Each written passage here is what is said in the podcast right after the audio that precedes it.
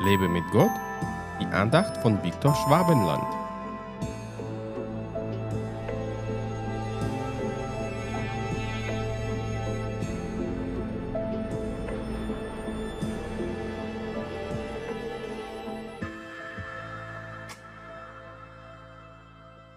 Du sollst dem Herrn, deinem Gott, kein Rind und kein Schaf opfern, das einen Fehler oder sonst etwas Schlimmes an sich hat, denn das wäre dem Herrn, deinem Gott, ein Gräuel.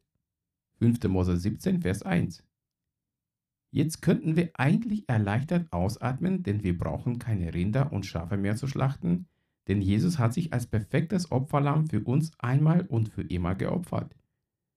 Heißt es, dass wir Gott kein Opfer mehr bringen sollen? Das glaube ich eher weniger. Wir müssen ihm zwar keine Tiere mehr opfern, um unsere Schuld zu sühnen, aber wir schulden ihm Lob und Dank. Auch materielle Dinge können wir Gott immer noch opfern, um Schätze im Himmel zu sammeln. Das Gute beim Opfern heute ist, dass man es freiwillig und mit Freude tun kann.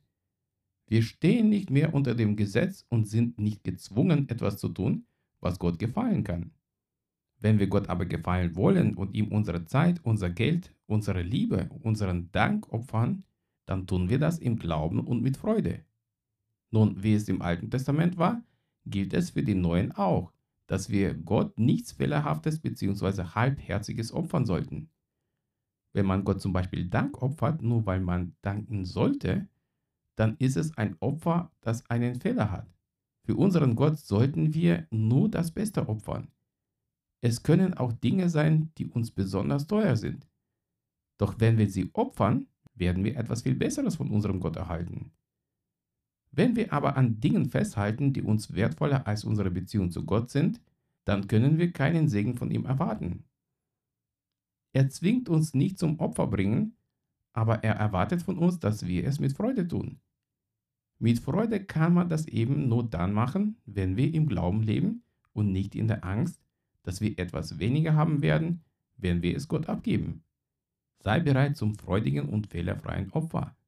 Gott wird dich dafür belohnen. Gott segne dich. Hat dich diese Andacht ermutigt? Wenn ja, dann teile sie bitte mit deinen Freunden. Und abonniere meinen Podcast und meinen Blog www.lebemitgott.de.